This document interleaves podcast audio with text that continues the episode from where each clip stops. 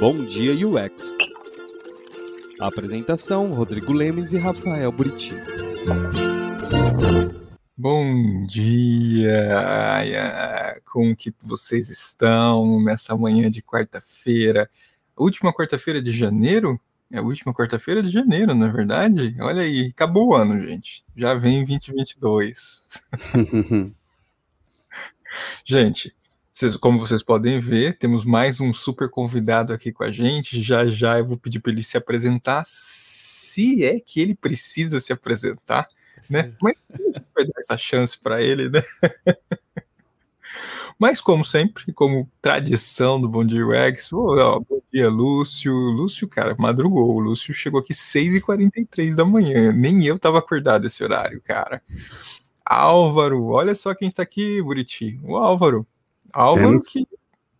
Né? Pode ser que apareça por aí, né? Pode ser. Álvaro que provavelmente, provavelmente, já quero dar spoiler, vai aparecer por aqui no Bom Dia UX, tá? Então preparem-se. Lucas bate cartão toda quarta-feira, gente do céu, é do time do Buriti. Wilson, bom dia. Fábio também, ó, bom dia, senhores, bom dia, animado para ver esse programa. Francisco Nunes, o nosso a nossa biblioteca ambulante, filósofo, tá aqui com a gente. Pedro Palmieri acordou cedo, hein, Pedro? Nossa. Ritile, olha aí, bom dia. E aí vai aparecer um monte de gente aqui. Gente, um prazer ter vocês nessa manhã. A gente vai ter um papo bem legal. Não se esqueçam, recadinho rápido aqui. É, esse programa vira Drops agora, vai ser fatiado cada pergunta que a gente fizer. É, não se esqueça também de participar da nossa pesquisa do designer brasileiro em 2021. Quem são vocês? A gente já tem 700 né? respostas. Compartilhe, compartilhe, com seus colegas designers do mercado. Exatamente. Quantas respostas já tem? 700. Pô, tá muito bom, cara. boa, hein? A, já. Meta, a nossa meta é 10 mil, Felipe. Esse é o nosso objetivo. Ah, então, peraí que eu vou te ajudar. oh, oh. Tô falando sério, é legal, depois eu vou pegar cara. o link aqui eu vou, Por vou favor. lá. Por favor. Porque a gente quer, a gente tá mapeando designers, você vê, não é nem o X e o. Não, é designers. Então, assim. Isso é bem legal. É, e depois e a gente vai colocar esses dados abertos para todo mundo. Então, todo mundo vai ter acesso para conseguir saber informações dos perfis dos designers que hoje atuam no mercado. E, e tem gente de fora do país também fazendo isso. Assim como o nosso convidado, Felipe Santana.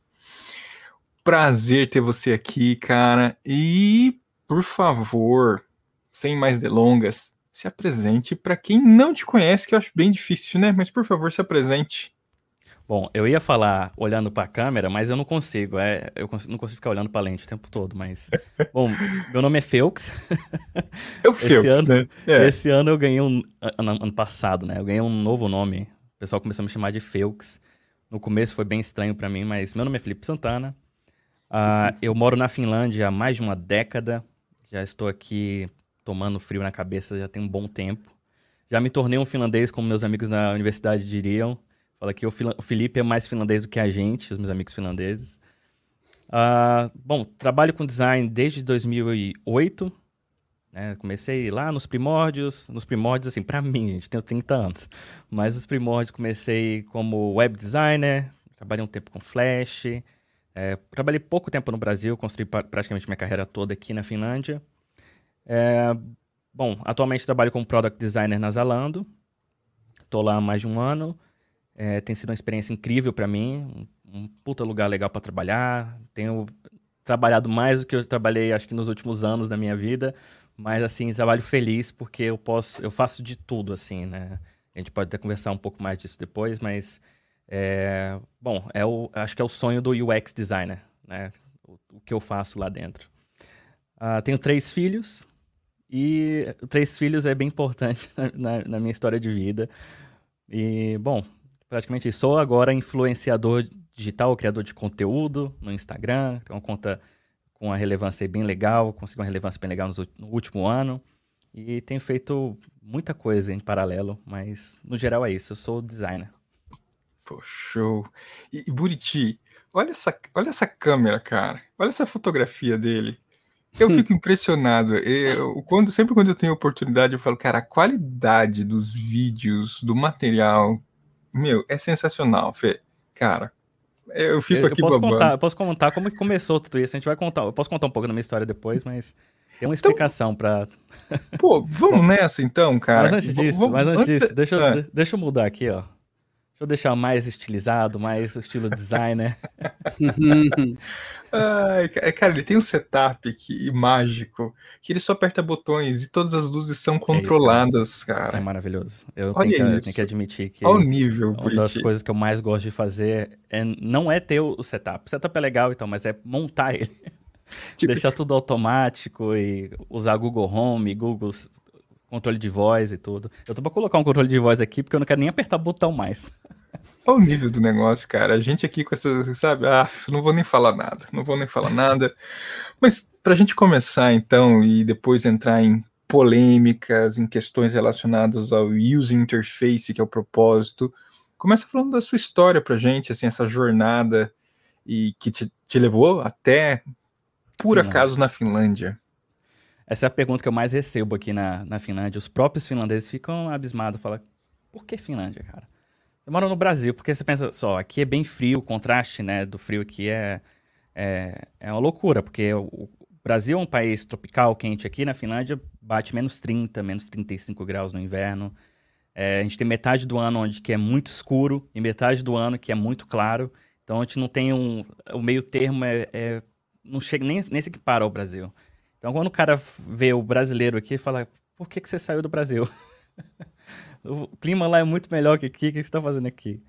Bom, a minha história começa em 2008. É, eu tinha. Em 2007 eu tinha acabado de, de sair da, do ensino médio, sem muita perspectiva do que fazer da vida, estava testando. Eu sou de Brasília, né? Então, Brasília você tem duas opções. Ou você é servidor público, você trabalha com serviço público, ou você vai trabalhar de alguma outra qualquer coisa que não seja servidor público. Então, assim, o serviço público é muito, muito forte em Brasília. Então, é, com- pelo menos era, eu não, não tô, tô por fora do mercado agora, mas todo mundo lá queria, tinha muito cursinho para concurso público, todo mundo queria passar no concurso público, era carreira estável. Nessa época, eu consegui um trabalho como designer júnior na TV1, no grupo TV1, e comecei a trabalhar lá é, como júnior recortando imagem. Na verdade, a gente recebia os PSDs fechados, os PS PSDs abertos, e eu tinha que adaptar aquela arte que alguém mandava pra gente para os formatos publicitários no site do Banco do Brasil e da Brasil Telecom. Então, eu comecei aí, comecei, eu já tinha um, um conhecimento muito básico de Photoshop, e aí eu comecei a adaptar peças publicitárias para os sites da Brasil Telecom e da, do Banco do Brasil. E aí comecei, né, dentro da agência, a aprender a mexer nos programas e tal, até que eu me encanei de trabalhar com Flash. Eu achei que Flash seria o futuro. Eu acompanhava o trabalho da Gringo na época e eu falei, cara, eu quero trabalhar com Flash. Flash é o, é o futuro e eu, eu via os foi. sites incríveis. Du- foi, foi. Durante foi. seis anos ele foi o futuro, porra.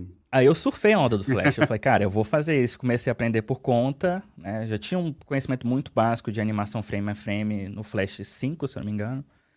E aí eu comecei, eh, fiz uma- um teste com uma, uma arte que me mandaram no Banco do Brasil, na, na Brasil Telecom.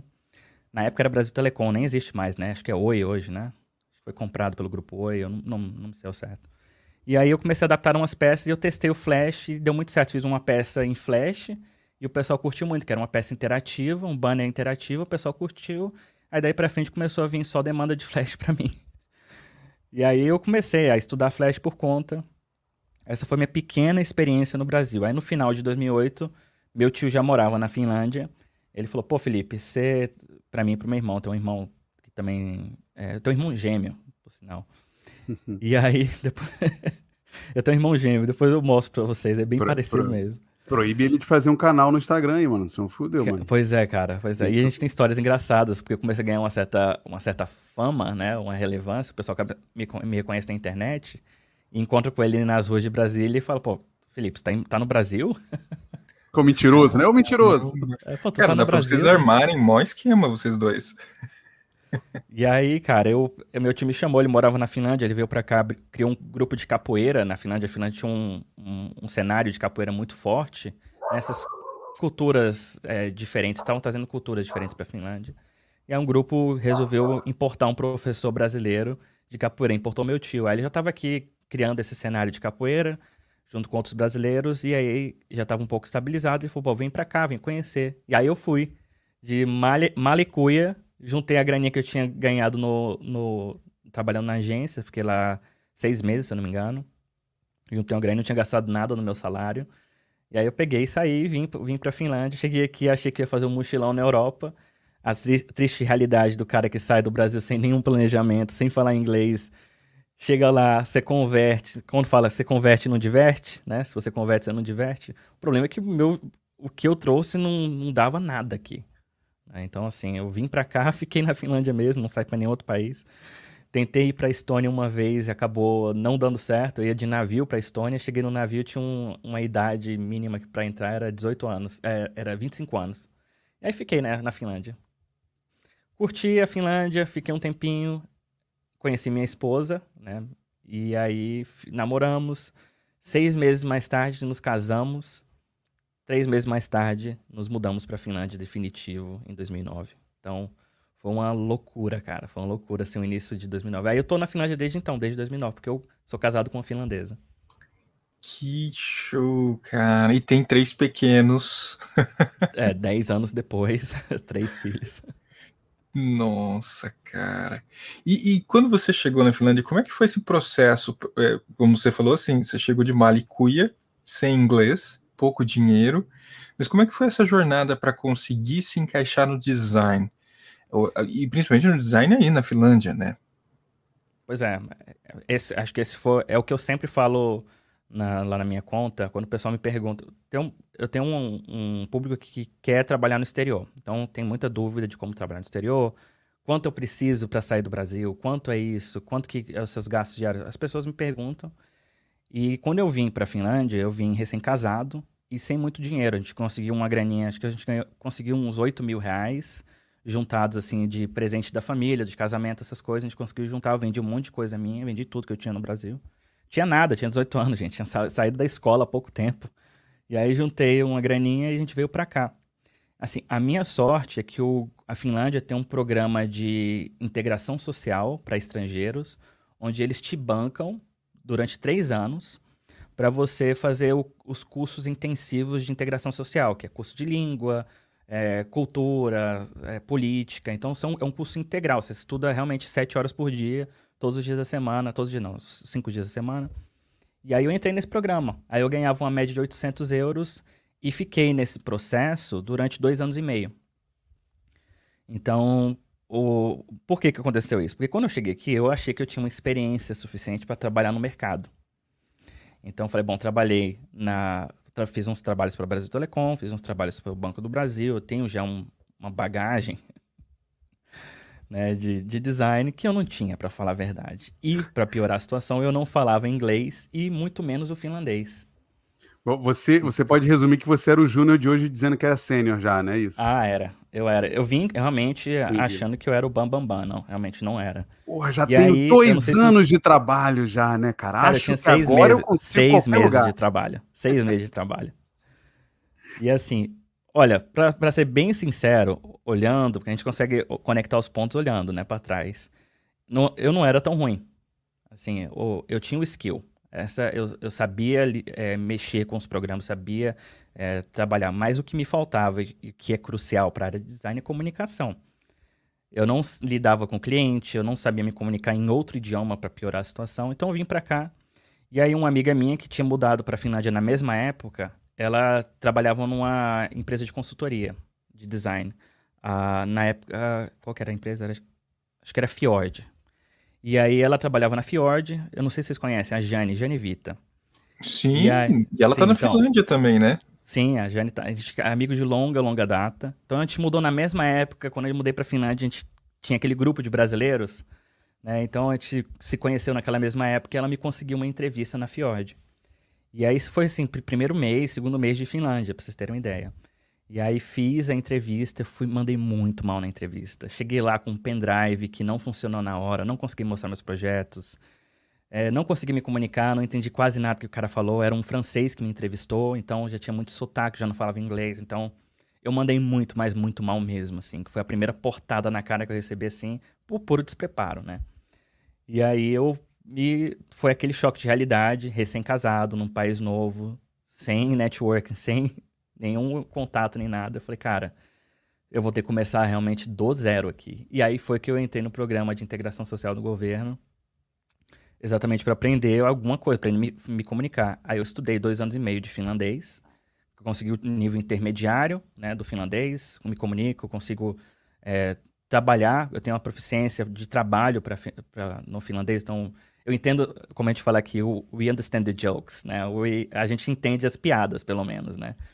Então, assim, consegui a proficiência, me formei em inglês na, na escola, que eu fui fazer o ensino médio da Finlândia, eu fiz todos os cursos de formação de inglês, me formei em inglês. Eu, assim, eu realmente usei o, o programa para me capacitar. Falei, cara, eu vou ficar, vou começar do zero aqui, eu tenho que ter alguma chance de, de, eh, de competitividade com os finlandeses também, né? Então, foi isso que eu fiz. Tirei esses dois, dois anos e meio para poder estudar. E aí, durante meu, meu, meu in, início ali, eu fui estudar audiovisual. Entrei numa escola técnica de audiovisual. E aí que vem todo o ensinamento de como lidar com câmera, iluminação, fotografia e tudo. Estudei audiovisual por dois anos na escola. Não cheguei a me, me formar, entregar minhas teses lá de, de formação. É, saí antes disso porque eu consegui um trabalho numa startup de tecnologia. Comecei a trabalhar como designer, visual designer. É, e aí começa realmente a minha carreira de designer na Finlândia. Eu entrei numa startup de tecnologia, comecei a trabalhar, fazer de tudo, cara. Era o faz tudo da, da startup. A gente fazia apps lá, né? Mas eu, eu cheguei a fazer convite de festa. Dentro da festa, fiz convite de festa pro CEO. É, fiz set de ícones, logos. Eu fiz de tudo, cara. Então, assim, era visual designer, mas você sabe, né? O, é o Severino. Caramba! E, cara, é muito legal ouvir a sua história, porque é, mostra que, assim, ninguém vê os tombos que você leva, né? É, é aquela, aquele velho ditado, né? E, cara, você teve aí um tempo de reconstrução sua como um profissional de design, que foi muito importante como, e também como cidadão, né? Para poder se habituar, é, como cidadão finlandês praticamente. Então, assim, cara, é, não é tão simples, né? É, é, precisa, cara, né? É. Precisa de um, de um tempo de dedicação em tudo. Como você falou, no idioma, é, a, a, gente baba no visual da sua câmera, da sua composição, mas você estudou para isso, ou seja, Estudei, também teve uma preparação. Então, assim, tem uma jornada de preparação que muitas vezes é, buscam por atalhos, mas não é bem assim, né? Não é. As pessoas, as pessoas, isso que eu, eu, eu bato nessa tecla também, que as pessoas buscam atalhos e não realizam, agora esqueci a palavra, não se conscientizam que o importante é o processo. Né? Então as pessoas ficam buscando sempre o atalho, mas o importante, o que realmente as pessoas deveriam focar é no processo. É o processo que você cresce, é o processo que você, que você descobre outros caminhos e são criadas oportunidades ali. Mas, bom, eu vou continuar minha história, para não só para até onde eu estou hoje, né? Então, esse primeiro momento de Finlândia, para mim, foi a minha vida. Eu, eu, eu falo dessa forma diversas vezes, mas é a minha vida de imigrante. Então, eu realmente era todo dia focando como né, sair da vida de imigrante. Que a vida de imigrante é, é faz subemprego, que eu, eu odeio esse termo, subemprego. É emprego, né, cara? Isso é qualquer emprego. Então, eu trabalhei no correio, fiz alguns jobs no correio, aceitei os, os trabalhos né, é, qualquer trabalho que me passavam. Cheguei a criar uma empresa, abrir uma empresa, um, um MEI, como se fosse um MEI no Brasil, né? Um microempreendedor individual, alguma coisa assim. É, para pegar alguns freelas, né? Para poder pagar imposto, essas coisas, que aqui tudo é, tudo é muito certinho, né? E aí eu ingressei nessa empresa, trabalhei lá durante 10 meses, recebia 10 euros por hora na empresa, então já não era um salário muito bom, dava para pagar as contas e ficar de boa. Mas era isso, não tinha muito luxo, nem nada disso, não. Minha esposa é estudante ainda, estudava enfermagem, então a gente vivia no apartamento de estudante. Era uma vida bem regrada, não tinha muito luxo. Eu, eu olho assim para trás, dos últimos quatro anos para agora, assim, que realmente as coisas começaram a melhorar, sabe? A gente comprou uma casinha agora recentemente, é, tem, a gente já tinha um carro, mas agora a gente pode escolher um carro, sabe? Então, assim, as coisas começaram a melhorar, mas eu gosto de, de pensar, assim, olhando para trás, que é, dos últimos quatro anos para cá eu saí da famosa vida de imigrante e agora eu tenho mais a plenitude mental para poder focar no futuro e não né, sobressair dessa, dessas barreiras que, que tem, de fato tem. Barreira, barreira da língua, do idioma, de tá competir, competir pau a pau com uma pessoa que é daqui, que estudou aqui, né, que tem a formação aqui, é, é realmente muito difícil. É, eu, eu, acho que fica, fica claro, né, quando você fala que a gente tem essa, a gente discutiu aqui alguns outros BDUX, né, de é, é, foi de Berlim, de Portugal, falando sobre essa síndrome que a gente tem, né, de virar-lata, de se achar incapaz. No seu caso, você foi achando que era muito bom, percebeu que não, é, ainda não tinha, mas não era nem a skill técnica em si, né? Faltava a questão de vivência profissional em si, né? Vida. Porque, puxa, você tinha 19 anos, né, cara? Não dá para exigir muita coisa, tipo um garoto de 19 anos ali e tal. Eu acho até que é muito louvável você conseguir é, é ter vencido tudo isso com 19, 20 anos, mano. Assim, então, mas é, tem essa questão, né, do, do vira-lata. Puxa, os caras lá são melhores, é a Europa, né? E aí a gente pega a Europa, mas é uma cidadezinha desse tamanho que não tem nada e a gente acha que é melhor, é né? o metrô de São Paulo, né? É, exato. E, e aí fica essa, essa minha pergunta para você. Qual é a. Como é que você encara? Você se encara mais como um user interface designer ou um UX designer? E você vê diferença? Como é que é que você enxerga isso? Bom, assim, eu vou falar pelo, pelo que eu, que eu vi, vivencio todos os dias aqui na Finlândia. O mercado é, aqui eles contratam UX designers, mas está subentendido que você faz UI também. Então, assim, o UI é uma ramificação do UX da experiência, né? Então, a gente trabalha, hoje eu trabalho, o título é Product Designer, mas hoje eu faço os dois, né? Então, eu tenho momentos onde eu estou focado nos processos de UX, entrevista com o usuário, a gente faz os, os canvas, faz né, workshops e tudo, a parte mais estratégica em si. E eu estou ali também no batente, lidando diretamente com o desenvolvedor, puxando pixel no Figma, entregando os assets para os desenvolvedores e definindo telas, fazendo teste de usabilidade, fazendo protótipo, essas coisas tudo. Então, assim, ele engloba tudo, né? O meu, hoje, o meu skill set.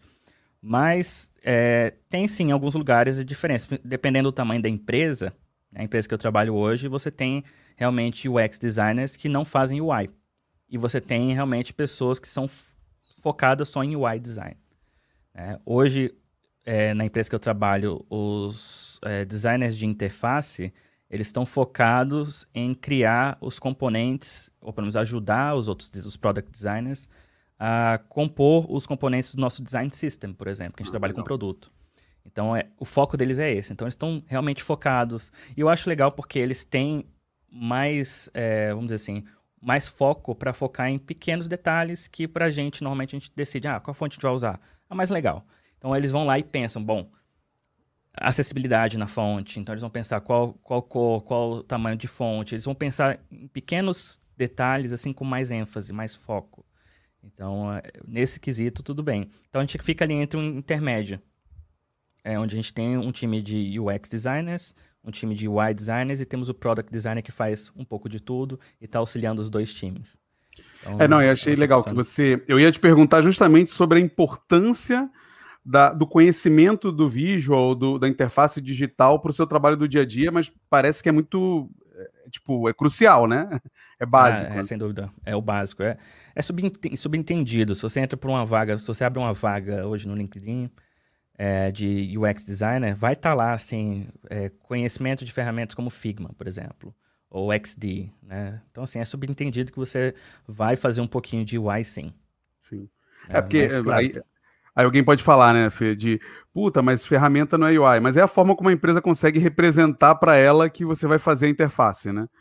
Imagina você ter que descrever cada componente ou o que, que você vai fazer exatamente nunca é uma coisa muito certa, né? Dependendo do tamanho da empresa, às vezes você vai ter que fazer de tudo, né? Então. É, e é, é interessante, interessante que você falou, porque eu já vi profissionais que tentando vagas fora do país e entrando em choque, principalmente Europa, entrando em choque porque focaram tanto no UX ou no product e esqueceram o UI, ou focaram muito no UI. E quando fazem a entrevista, o processo é, é cobrado o todo.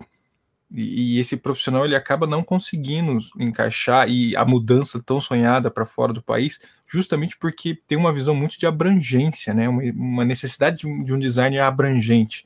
Uhum. Não vou falar generalista porque não é isso, mas com uma visão abrangente de ponta a ponta, né? É, a não sei que o Sim, cara é. entre numa empresa grande, né? Como ele falou, que aí vai procurar alguém específico. Mas aí é você querer sair do Brasil direto para uma big company. Pode acontecer, mas não deve ser tão comum, né? É, o mais comum, sem dúvida, é o famoso T-shaped, né? O profissional T-shaped. É o cara que tem um conhecimento abrangente e pode focar em uma área específica, uh, UI ou, ou UX, mas ele consegue navegar em ambos, né? Então, é realmente a demanda para esse profissional, que eu, eu chamo de generalista, mas hoje em dia o pessoal chama de outros nomes, M-shaped, T-shaped, uhum. mas...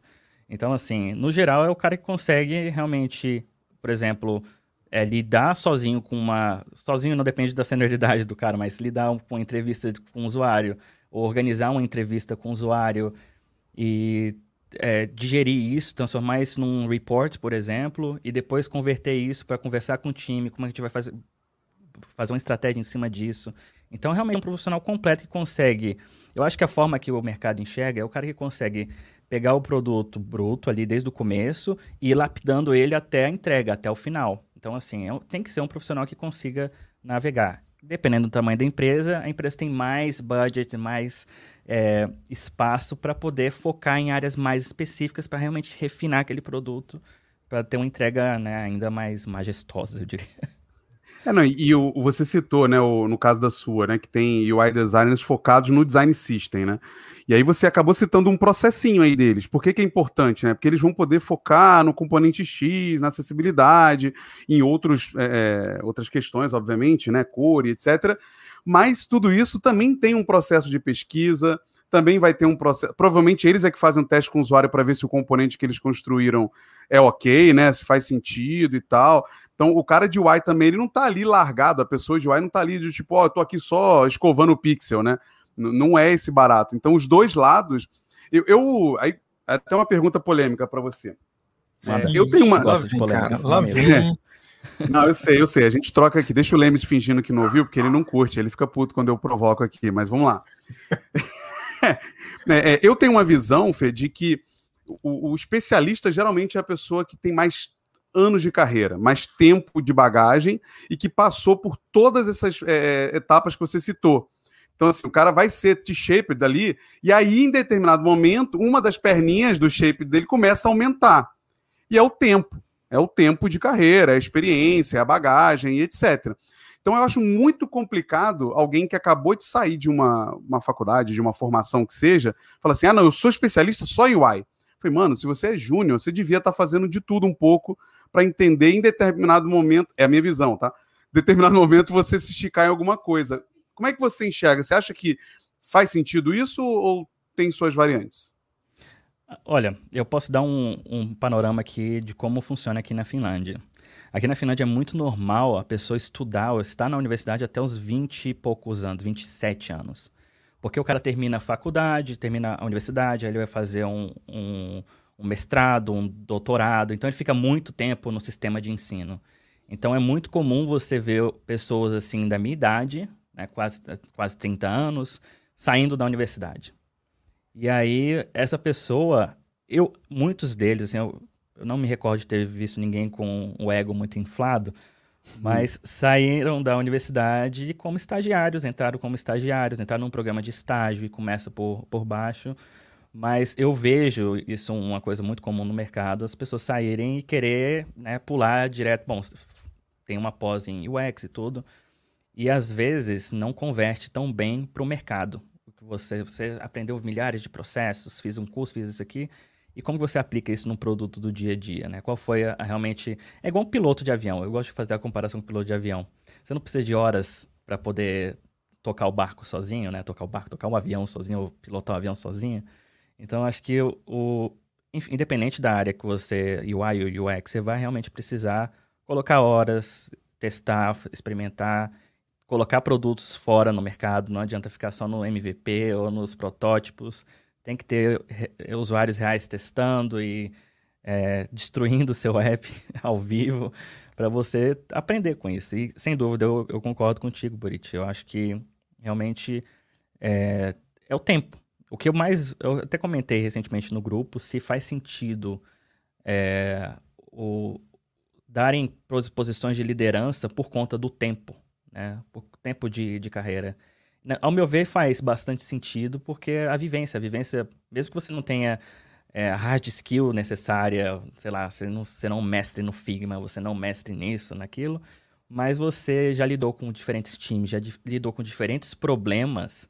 O pessoal esquece que, sei lá, eu diria que mais de 50% da nossa área de UX ou UI design é comunicação. Então, assim, você já lidou com problemas, soluções de problemas, lidar com time e tudo isso. Então, sim, faz total sentido o que você falou.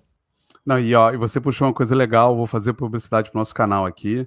Você falou de liderança, tem uma série rodando agora. Quem não estiver acompanhando, acessa aqui o nosso link de vídeos. Tem lá o episódio 2 já sobre vários líderes aqui do Brasil falando sobre liderança. E, e você puxou uma coisa muito legal, por quê? Porque ao mesmo tempo a gente cria uma certa regra de que a liderança precisa de bagagem e tal, mas a gente cria essa vulnerabilidade, porque é o que você falou, o líder não necessariamente ele é o fodão do, do, do UI, o sinistrão do UX, assim. Ele é uma pessoa que já passou por tanta coisa que ele é capaz de pegar alguém mais júnior e falar, ó, oh, mano, já foi isso aqui, eu já passei por essa parada e deu uma, um probleminha. Vamos tentar o outro lado aqui, né? Porque além das skills, obviamente, que a gente tem que desenvolver de comunicação e pessoas, etc., sem dúvida, a liderança no final do dia é tirar o bloqueio das pessoas, né? Ajudar as pessoas a resolverem seus problemas que elas não têm ainda experiência, né, Lemes, para resolver. Muito bom, cara. Obrigado por ter feito esse link maravilhoso para o conteúdo do Design cara, Team. tudo planejado. Depois a gente, depois a gente acerta isso. Depois. Pode deixar, pode deixar. Te mando um... O iPix funciona na Finlândia? Acho que não, né? Não, mas eu tenho a minha continha no Brasil, pode ficar tranquilo. e, e, eu, e eu tava falando aqui no Mute, falando um monte aqui no Mute, né? É normal, né? Acontece isso. Mas boa, cara. Obrigado por ter trazido essa visão. Sexta-feira, inclusive, vai sair uma nova série junto com, de sobre liderança tóxica, que fala sobre o despreparo. Por que, que existem líderes despreparados? Que também se conecta com isso, cara. Nossa, ó. Bastante. Bastante. Muito, muito. É, foi exatamente esse um dos motivos que eu trouxe o debate para um, um grupo que a gente tem de criador de conteúdo é, criador de conteúdo de design, né? Então, é exatamente essa é a minha visão, que faz sentido, né? Porque algumas empresas acabaram se engessando nesse formato de que, ah, tá muito tempo na empresa, precisa progredir, precisa dar uma vaga de liderança para essa pessoa. Às vezes a pessoa não é people, uh, ela não tem skill de pessoa. É, eu, tenho casos reais, assim, muito próximos de mim, que a pessoa hoje é lead e não quer ser lead. Ela quer continuar né, no, no batalhão de frente, fazendo o que ela fazia, mas por uma, uma progressão natural dentro da empresa, ela acaba colocando, se colo, acabam colocando ela numa posição que ela não gostaria de estar. Então, é. assim, é. faz bastante sentido. É, falta, falta é, eu falo da estrutura de formação de líderes, né? É, confundem promoção com a formação. Né? Então, no, nós entrevistamos aqui profissionais, que, líderes que falaram que não, a empresa tem um programa de construção de liderança e que soma a questão da vivência mais uma preparação antes de se tornar líder, né? Então tem um processo. E conectado nisso, eu tenho uma pergunta que, que acho que vem, vem muito nisso, vem em cima desse tema. É, você acha que existe um, um, um, preconce, um preconceito para, por exemplo, estrangeiros, brasileiros, mas estrangeiros, assumirem posições de liderança em empresas fora do país? Tipo, se tá você e um nativo é, vai aparecer um preconceito de que o nativo tem mais chances do que você, ou você acha que isso depende da preparação, você consegue a posição de liderança? Ó, antes de você responder, eu tô de olho, hein, Rodrigo? Você pergunta, você pergunta pessoal, hein? Não, eu fico tranquilíssimo para responder. Eu gosto de responder esse tipo de pergunta. Ah, o cara tá porque... tá interessado, ele quer me abandonar. Tô de olho, hein? Ah, nada a ver, cara. Vai, Fê. Bom, olha, depende muito da empresa. Eu tenho, eu, Assim, eu já trabalhei em uma empresa, por exemplo, que era uma empresa é, finlandesa. A empresa 100% finlandesa. Lá dentro, a linguagem interna da empresa era o finlandês. Eu trabalhei numa emissora de TV, a maior emissora de TV estatal, é a única emissora estatal da Finlândia. Trabalhei lá durante três anos como diretor de arte. E é o diretor de arte do digital. Então, ele é UI UX designer. então, acho que a terminologia veio da época das agências, né? Tem um diretor de arte. O diretor de arte é o que trabalha com visual. Então a gente era tinha dois diretores de artes lá dentro da empresa. E aí, sem dúvida, para as empresas é, mais, é, não diria mais conservadoras, mas as empresas locais, eu acho que tem sim um diferencial. Eu acho que até por conta de cultura, a pessoa, né, o local, o, a pessoa, o, o cidadão que viveu a vida toda na Finlândia, tem os três jeitos do finlandês, a comunicação é diferente, é fluente a língua dele. Mas, para as empresas internacionais, o que eu mais vejo é pessoas em posições de liderança que não são, é, eu diria, da. Por exemplo, a empresa que eu trabalho é alemã. Eu vejo pessoas que estão em posições de liderança que não são alemães. Então, assim, é, acho que fo foge um pouco. Quando a empresa, principalmente na Europa, que tem é, uma, um, um, misto de várias nacionalidades, eu acho que isso foge um pouco do, do padrão. Mas quando eu trabalhei numa empresa interna finlandesa que produz conteúdo para os finlandeses, eu não via nenhum, absolutamente nenhum. Eu tinha dias que eu entrava no escritório, era eu de estrangeiro e o faxineiro. Todo mundo finlandês. Então, é, assim... eu, eu, mas assim, eu acho, puta, não defendendo, né? Que eu, eu, acho que é até difícil dizer que é preconceito, né? Assim, é, bater que martelo, é. que é preconceito. Eu até entendo, porque, cara, a liderança ela tem uma questão cultural envolvida, né? A forma como a gente lida aqui como líderes no Brasil com o time, não necessariamente, e eu acho até difícil ser igual, do que você lidaria na Europa, na Finlândia, nos Estados Unidos, porque o, o a forma como os liderados esperam que você lide com eles deve, é, deve ser um pouco diferente, né, cara? Então, acho que o líder precisa aprender, pode ser que aprenda durante o jogo, mas, mas precisa disso, né? Acho que faz. E como você falou, a comunicação, né, cara? Às vezes, que, se você não é ali, putz, só com finlandês, de repente não fala nem inglês, se você não tiver uma fluência ali no finlandês, para se fazer entender deve ser bizarro, né? Foi terrível. Os primeiros dias na empresa, eu entrava em reunião assim, ficava. Caderninho na mão e desenho.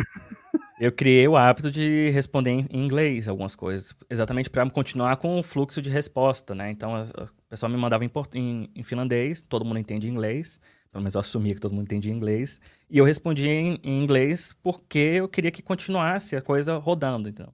Nossos dailies, aí cada um mostra, comenta seu status, stand-up dailies, né?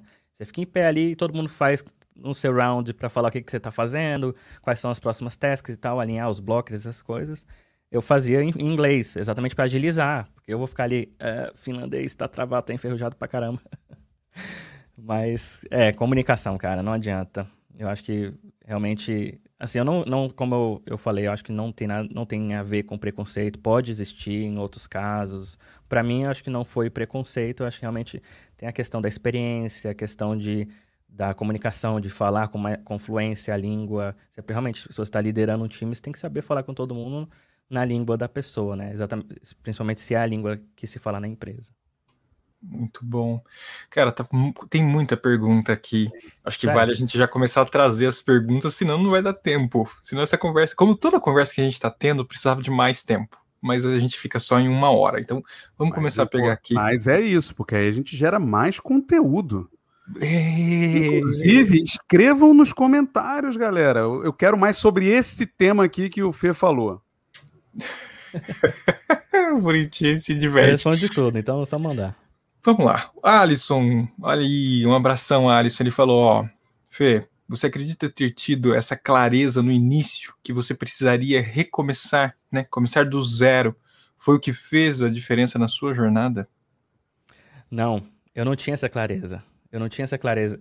Eu, assim, o, o meu mindset, é, depois de muito tempo pensando, hoje eu, eu, sou mais introspectivo a respeito do, do que aconteceu na minha vida nos últimos, nos, na última década. Nos últimos 10 anos que eu, que eu estava na, né, batalhando para conquistar o meu aqui, eu não tinha essa clareza de nada, não tinha clareza do futuro, que, que tá, eu aproveitava as oportunidades que eram me dadas. Então, assim, eu, o lance lá da integração, do programa de integração social do governo, imagina se não existisse isso, o que, que eu ia fazer? Então, eu tinha que arrumar alguma coisa para fazer.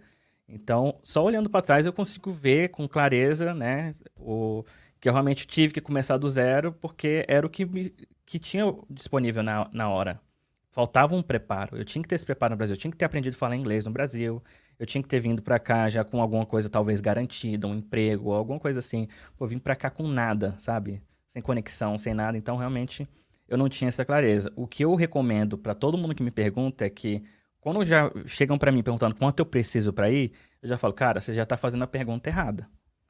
Porque essa é uma variável que eu não tenho controle vai depender, depender muito do seu estilo de vida, o que, você quer, que estilo de vida você quer levar no outro país, que tipo de apartamento você precisa. Eu não tenho como dizer isso para você. Então, assim, você tem que começar a ver, é, procurar essas, quanto que vai ser seu gasto mensal. Então, é, é muito difícil é, se planejar para sair do Brasil. Eu sei, assim, eu tenho total ciência que alguns estão procurando um, sair de um sufoco, ter uma vida melhor. Né? Às vezes é por conta da violência, às vezes é por conta que quer sair de qualquer maneira do Brasil, sei lá, está, o, o cenário político atual, o cara não aguenta mais, o cara quer sair. Então, assim, mas é uma variável que eu não tenho. Então, a pessoa realmente tem que pesquisar bastante antes de tomar uma decisão. Porque uma coisa que eu falo, eu não glamorizo a vida no exterior, apesar de hoje eu ter uma vida confortável, mas é, foi muito perrengue até agora. Foi muito perrengue. Não foi fácil, nada foi fácil. Não caiu nada do céu para mim. Eu tive que superar o lance de, do vira-lata. Eu vivi com isso na minha cabeça, que eles são melhores. Eles são. Não, são, cara. São pessoas normais. São pessoas que têm mais preparo e, tiver, vivem a vida normal no país deles. Não é?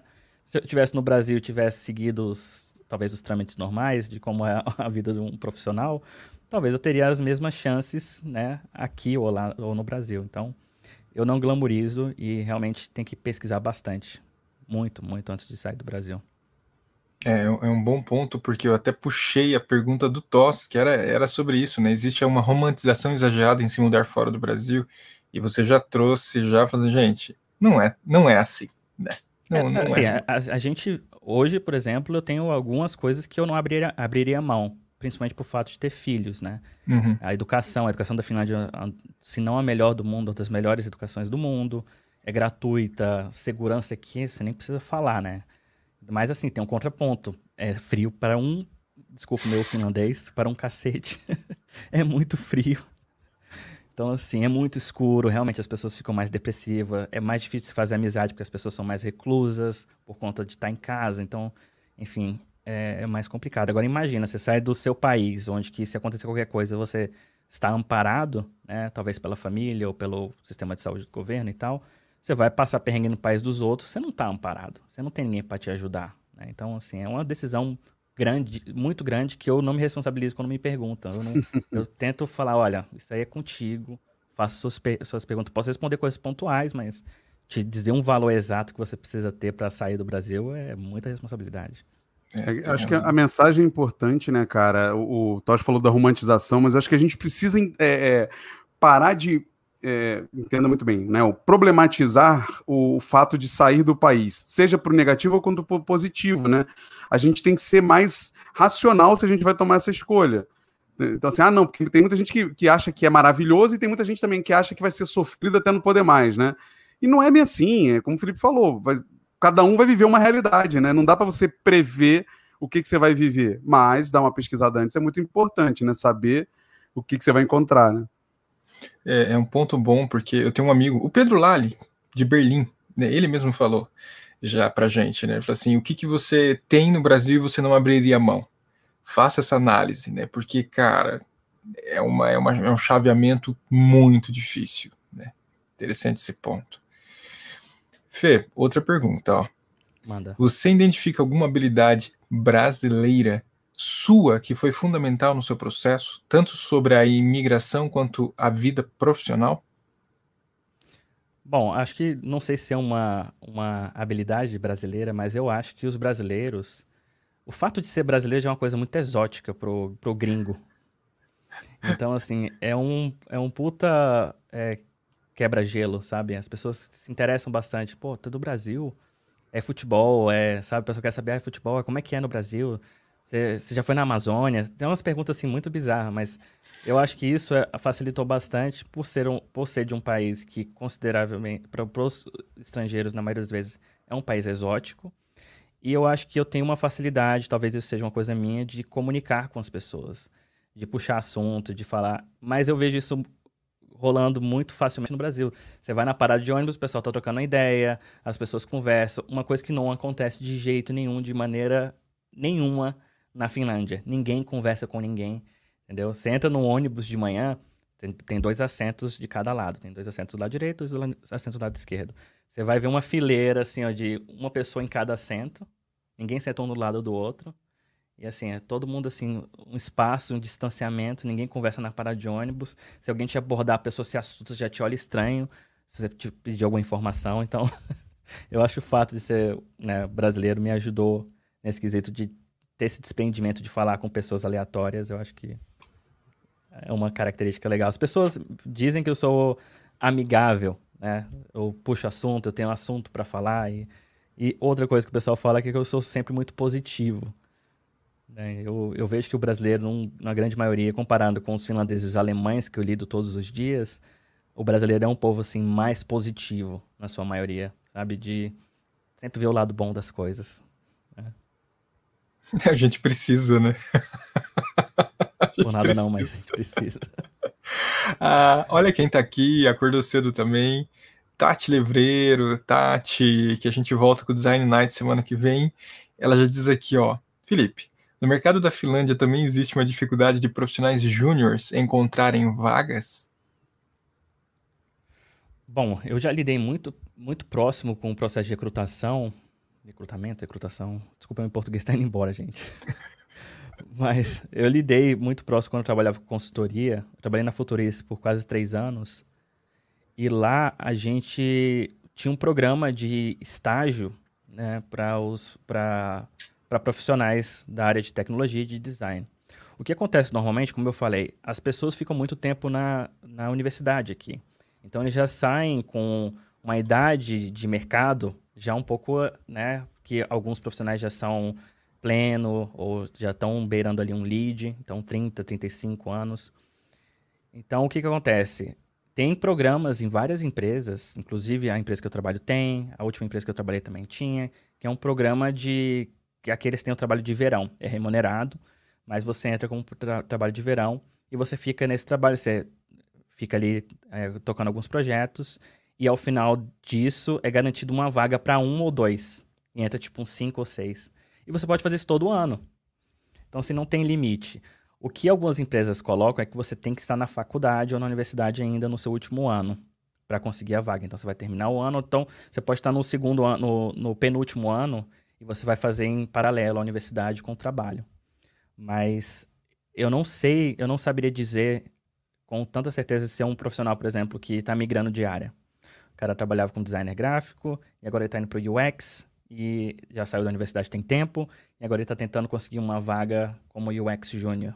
Eu não saberia dizer, porque eu nunca vi um caso assim na, no, no, dia a dia. Né? Então, eu, eu tendo a dizer que não é tão difícil, mas se você abrir o LinkedIn hoje para procurar vaga, você não vai encontrar vaga para Júnior. Então, fica aí um, fica aí um, um tópico aberto. Uma reflexão, fica uma reflexão. O Henrique também perguntou: você acha que a interface está apartada da experiência? Vejo muita gente separando o UI do UX. Queria saber sua opinião. Bom, acho que a gente pincelou isso no começo. Sim. É, é. Aqui, pelo menos por aqui, elas são duas coisas que caminham juntas, né? Como eu falei, dependendo do tamanho da empresa, você consegue ramificar um pouco melhor, mas é subentendido que o designer de experiência vai mexer um pouco com o UI também. Eu até falei com o Hirata, o Lucas Hirata, ele é lead designer no Google, e eu perguntei para ele, cara, tem muita diferença de UI e UX aí, o título, né? Ele falou, cara, todo mundo aqui é UX design, todo mundo faz UI. Então, assim, não existe essa, essa subdivisão. Eu vejo é porque algumas pessoas estão querendo se especializar, fazendo cursos e, e, enfim, capacitações em áreas específicas e querem achar vagas nessa área. Bom, se você está começando agora, eu acho importante você ser um pouco mais generalista e lá na frente, você, com os anos de experiência, você vai, vai definindo uma especialidade.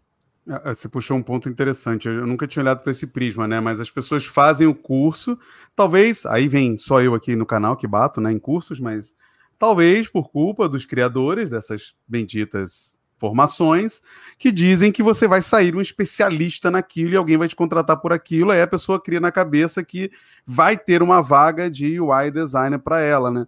Quando ela devia ter talvez na cabeça, olha, vou mostrar através do meu portfólio que eu sou muito bom nessa parte e vão me contratar também para UX, vou, vou sair à frente de outra pessoa, né, na, na frente de outra pessoa por causa disso. Deveria ser um diferencial e não especificamente uma vaga, né? É, eu acho eu, eu, também não, eu não sou a favor de cursos que prometem salários, cursos que prometem hum. vagas. É complicado é, dizer isso, porque as pessoas me perguntam, quanto que eu ganho se eu for para a Finlândia? Quanto que eu vou ganhar é, trabalhando como isso? Cara, depende, depende de quão bom você é, depende de o que, que você tem para mostrar. Então, assim, o que eu falo para as pessoas quando me perguntam e eu recebo com muita frequência, praticamente todos os dias eu recebo uma ou duas vezes. Felipe, estou migrando de área, qual, qual curso eu devo fazer? Você tem algum curso para recomendar? Bom, o que eu falo pro pessoal é começa aqui pelo Instagram, começa olhando o conteúdo do Instagram, a galera que posta conteúdo gratuito vai se familiarizando com o tempo, e aí você vai usar o curso para agregar, né, o seu conhecimento, para agregar uma área que você às vezes está precisando trabalhar mais, e aí você vai se familiarizar com novos termos, alguns projetos, ver como é que realmente a pessoa que trabalha na área faz, mas que não seja um ponto decisivo que você terminou o curso e vai conseguir, ah, bom, agora eu tenho conhecimento suficiente para aplicar para uma vaga de UI. Pode acontecer, eu já vi acontecendo, mas é, são os edge cases que a gente fala, né? São os casos né, raros. Sim. E, e, e, a gente pode até. Ó, tem dois temas aqui para próximos programas, hein? Essa pergunta do UI surgiu por causa de um papo no meio do chat aqui, não sei quem acompanhou, mas a galera tava na polêmica se existe product design, UX UI. Eu tenho minha visão, mas tem um tema aqui no nosso Trello já sobre o tal do product design. Vai aparecer. Se vocês quiserem, falem no chat se é um tema interessante. Porque eu tenho minha visão, eu tenho minha, minha, minha percepção aqui. E outra coisa interessante que a gente pode falar no futuro, o Rodrigo, é sobre essa questão, né, de quanto eu vou ganhar, como eu vou saber, porque as pessoas esquecem que o que você né, o quanto você vai ganhar, tem milhares de fatores atrelados a isso aí, né? E um deles, por exemplo, é o quanto você consegue negociar. Né? Ah, é, Não necessariamente o seu salário é igual ao do coleguinha do lado, vai depender muito do quanto você conseguiu debater com um contratante ali, né? Então, acho que é um tema legal, Rodrigo. Negociar salário é muito importante, principalmente quem está pensando em mudar.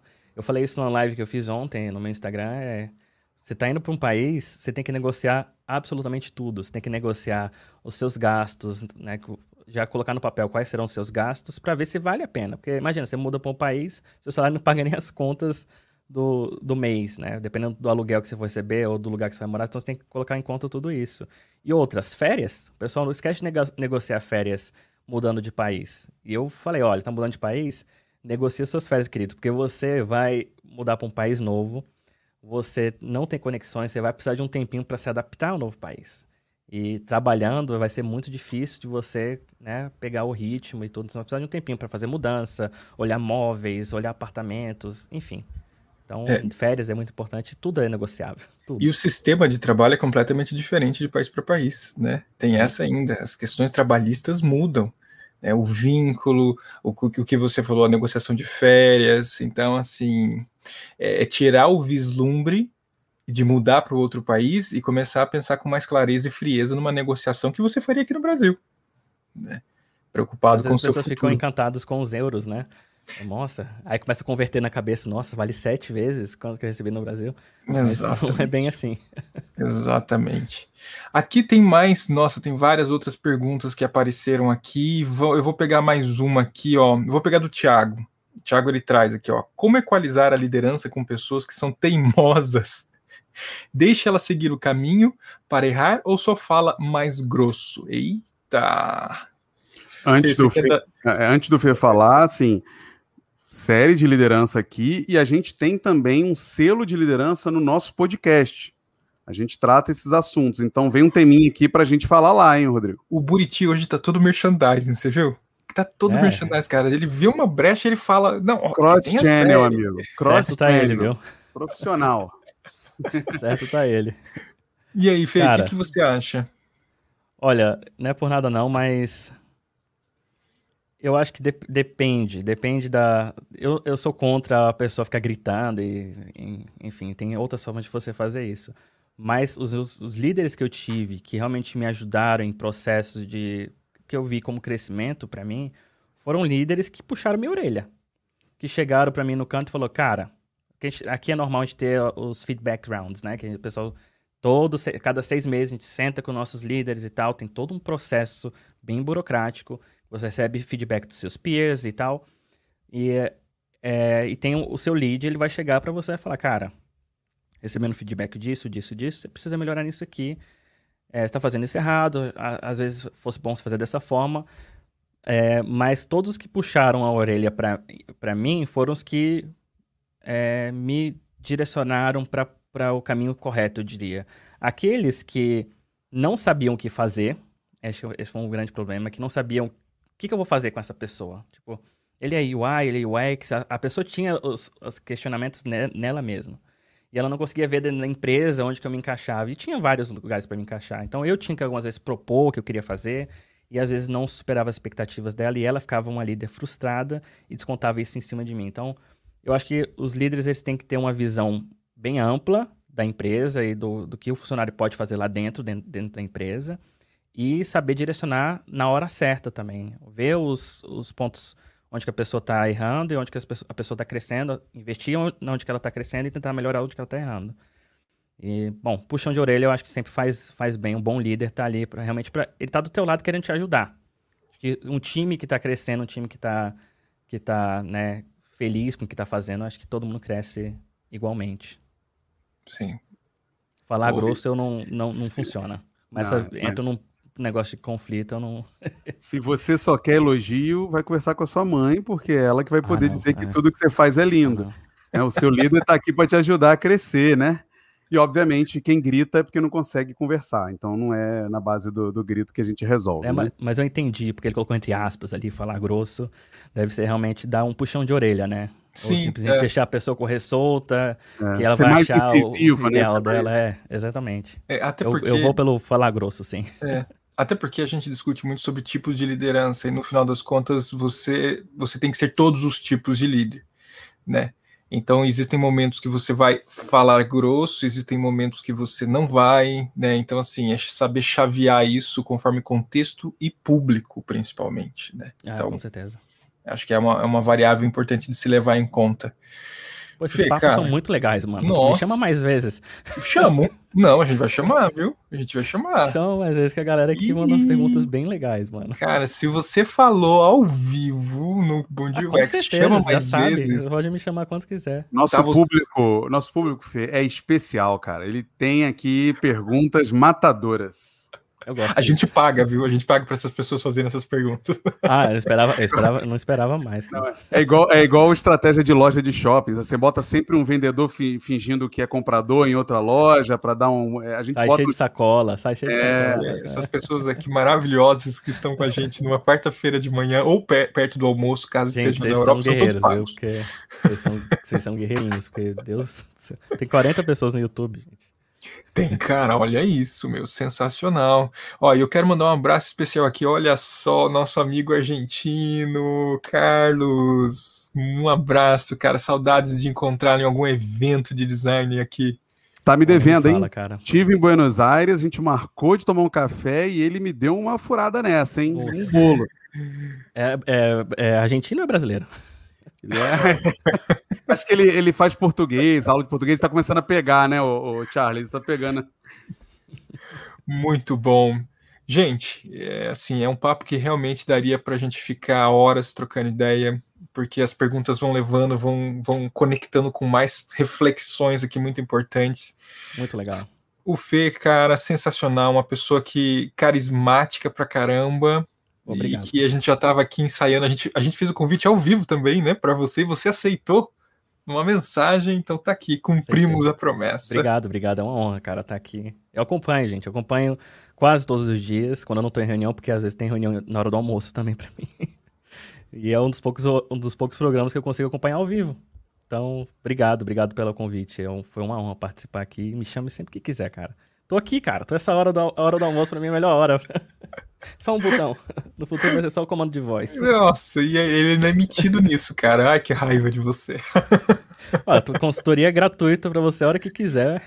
Não, com certeza. Ele já me deu, viu, gente? Eu não tô, tô zoando, não. A gente tava falando, inclusive, de um. Tchau, vou sair, fica aí com ele, tchau. Ô, Brit, o convite foi pra você também, cara. Flamenguista, porra. Porra, meu irmão. É nós. Rodrigo, Rodrigo gosta de futebol, porra. Fê, cara, é, recado, quer deixar algum recado pro pessoal, alguma mensagem, alguma coisa que tá rolando no, no teu Insta, alguma, no Insta alguma coisa? Cara, meu Instagram eu só, eu tô, comecei essa, essa onda de falar sobre design aí no último ano, E tem dado muito certo. É o Insta que tá aparecendo aqui, desse lado aqui, Feio X Design.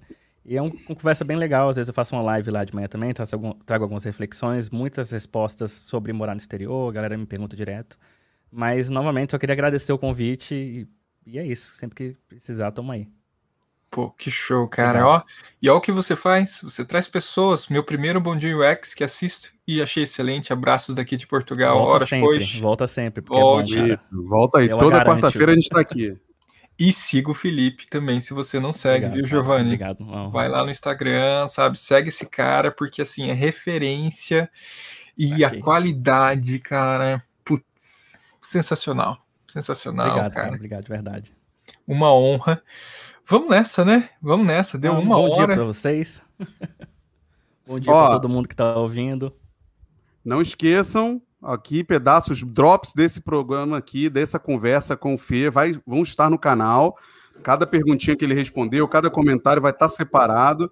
Curtam o vídeo aqui, compartilhem com a galera que você acha que precisa ouvir essa conversa e tal. E dê feedback pra gente de que assuntos vocês querem falar aqui. A gente já tem é, UX aí é, agendado para até final de, de março, Fevereiro. começo de março, né? Março, março. Começo Tem pessoas março. já agendadas Mas- até março. Mas mandem conteúdo e mandem convidados que vocês desejam, como foi, né? O primeiro, o Ronald esse ano, foi enviado pelo Fábio, se eu não me engano, né? O, Fábio, exatamente. Foi o Fábio que pediu o Ronald e a gente mandou. A gente vai ter também UX com sotaque brasileiro. Vamos ter assuntos sobre questões legais. A gente vai trazer um advogado para falar sobre NDA e coisas desse tipo. Então, assim, o Bom UX já está com a programação até março garantida. Gente, chega de falar, chega de falar. Não se esqueça, assina o canal e a gente te vê na próxima quarta. Mas tem vídeo amanhã, tem vídeo quinta, sexta e por aí vai. Beijão, Fê. Beijo, cara. Obrigado.